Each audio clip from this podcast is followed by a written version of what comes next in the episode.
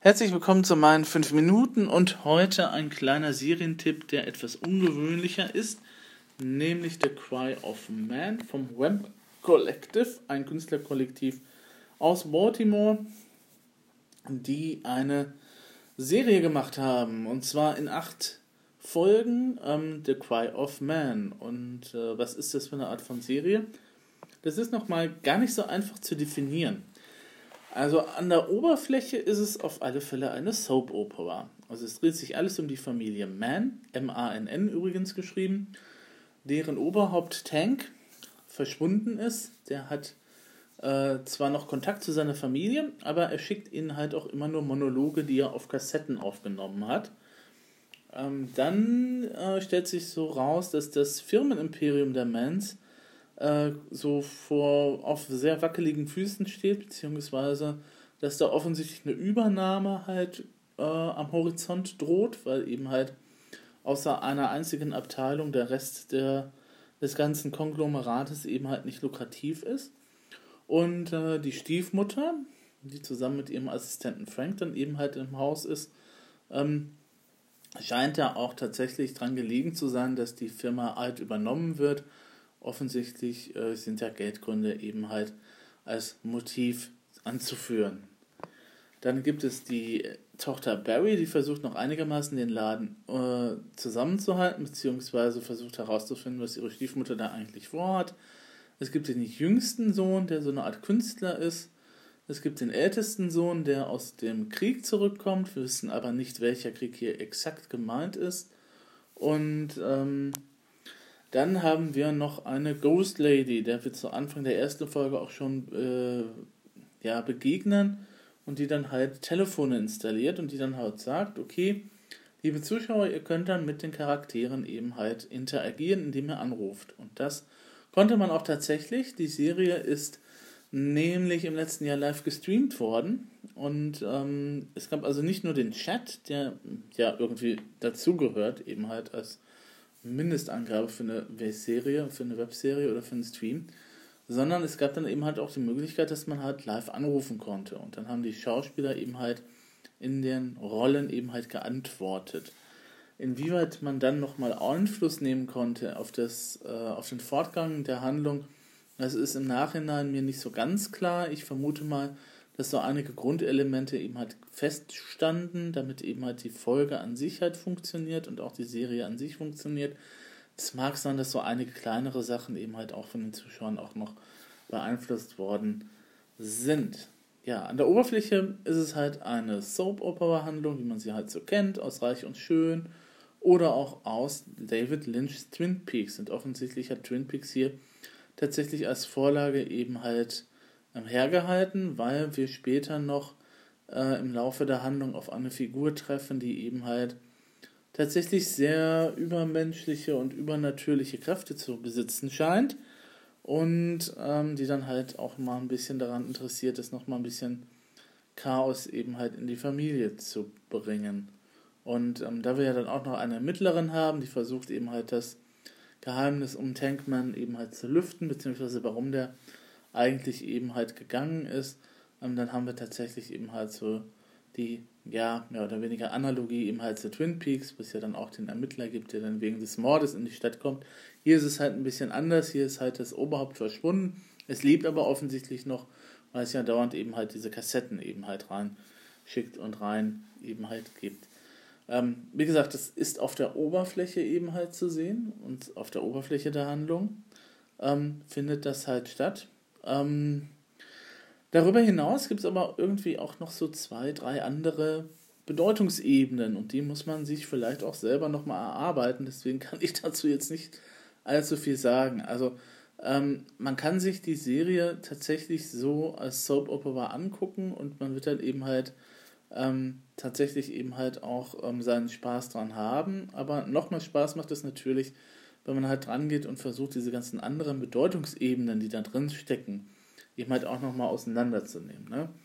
Bei, bei David Lynch war es ja auch klar, dass eben halt unter dieser heilen Welt, die da eben halt dargeboten worden ist, tatsächlich das Böse steckt.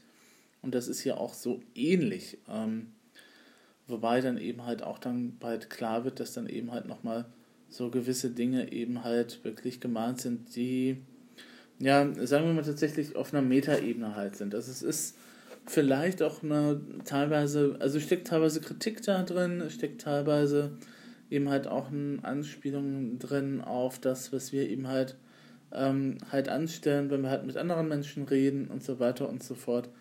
Ähm, also wirklich sehr, sehr, sehr, sehr lohnend. Wer nach diesen knapp acht Stunden allerdings immer noch nicht so ganz geblickt hat, was das Ganze zu bedeuten hat, den verweise ich auf den Channel von Nightmind auf YouTube. Der beschäftigt sich in erster Linie eben halt mit allem, was irgendwie ein bisschen abseitig und psychisch und psychologisch, psychisch weird ist. Ähm, der beschäftigt sich unter anderem aber auch mit Alternate Reality Games, beziehungsweise eben halt auch mit solchen Sachen, die das Ram Collective, auch schon gemacht hat. Ähm, ja gut, Alternate Reality Games sind halt ähm, Spiele, die eben halt ähm, ja mit der eigentlichen Realität spielen. Ja, solltet ihr sagen, toll, jetzt habe ich immer noch keine Ahnung, was das sein soll. Ähm, also es sind Spiele, wo eben halt ähm, ja eben die halt tatsächlich ähm, Hinweise haben, ähm, wo es irgendwelche Blogs gibt, wo es irgendwelche Forenbeiträge gibt im Internet, wo offensichtlich Charaktere auch tatsächlich ähm, interaktiv mit anderen Leuten sich in Verbindung setzen. Ähm, also wo eben halt die Realität zwar genommen wird als Grundlage, also ähm, das beste Alternate Reality Game ist immer das, was eben halt tatsächlich zuerst als, das ist tatsächlich so passiert, eben halt wahrgenommen wird. Ähm, und äh, wo eben halt die Spiele eben halt diese alternativen Realitäten eben halt aufzeigen. Und ähm, das nutzen eben halt ähm, teilweise eben halt auch Horrorproduzenten, um eben halt ihre Sachen zu machen. Und Nightman beschäftigt sich halt mit diesem etwas strangeren eben halt Stuff.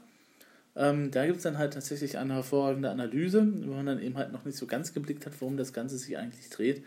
Ähm, und äh, da kann man eben halt sich das auch nochmal nachschauen, beziehungsweise dann nochmal ein bisschen sich das erklären lassen. Wobei auch einige Dinge auch eben halt tatsächlich auch selbst von Nightmind noch nicht so richtig eben halt geklärt sind. Ähm, was aber auch nicht weiter schlimm ist, weil dann kann man immer nochmal selber hingehen und versuchen, sich dann eine eigene ähm, Bedeutung eben halt äh, ja, zusammenzubasteln, mehr oder weniger, oder ja, halt zu versuchen, eben halt zu gucken, was könnte das denn halt jetzt bedeuten. Also ich glaube, wenn man The Cry of Man analysieren wollen würde, ähm, würde das ein ganzes dickes, dickes, sehr dickes Buch eben halt ergeben mit den ganzen Sachen, die da halt drin stecken. Wie gesagt, unterhaltsam ist es auf die eine oder andere Art und Weise. Ähm, es ist auch nicht so, dass man der Handlung jetzt nicht, äh, also dass man eben halt der Handlung schwierig folgen kann, sondern es ist auch einigermaßen so, dass es geht. Und ähm, von daher würde ich sagen, schaut es euch an, zu finden auf der Adult Swim Homepage äh, im Bereich Serien, ähm, dann müsst ihr ein bisschen runterscoren, weil die Amerikaner machen das Ganze, sortieren das Ganze natürlich unter T ein, ne, The Cry of Man und nicht unter C, wie wir Bibliothekare das tun würden. Ähm, und ähm, von daher kann ich euch nur verraten, euch das mal anzuschauen, wenn ihr es etwas ungewöhnlicher haben wollt.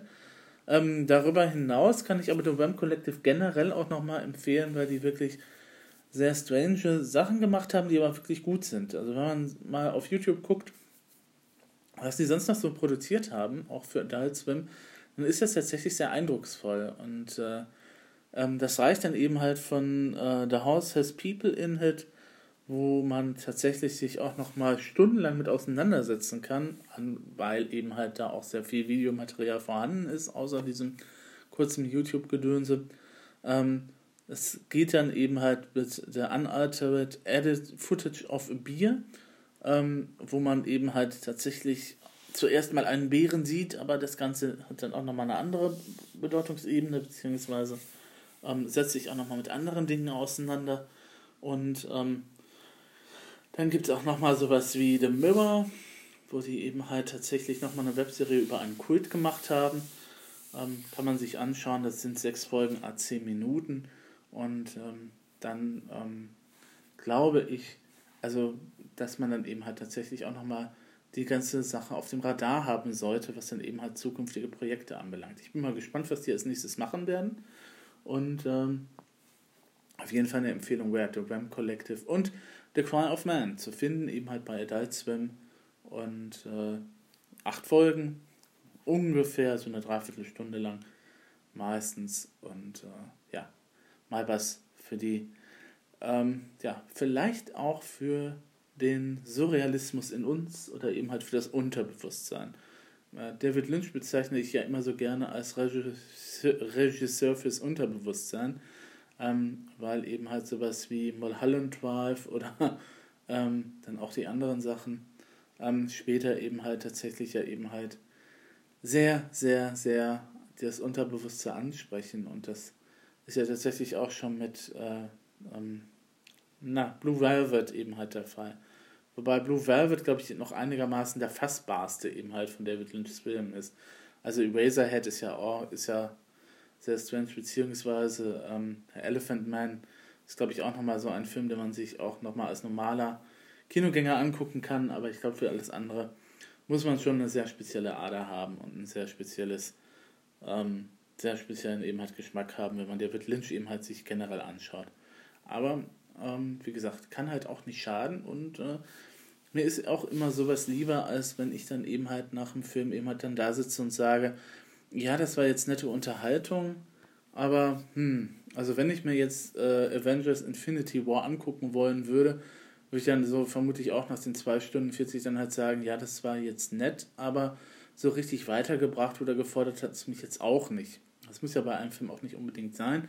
Manchmal ist Unterhaltung ja auch ganz nett, aber ähm, ich bin auch froh, dass es eben halt dann auch, auch noch andere Sachen auf YouTube zu sehen gibt oder eben halt auch äh, auf diversen Webseiten wie Swim, wo man dann eben halt auch nochmal ein bisschen länger drüber nachdenken kann. In diesem Sinne, gehabt euch wohl und schönen 1. Mai, falls ihr das noch ähm, hören sollen würdet oder so.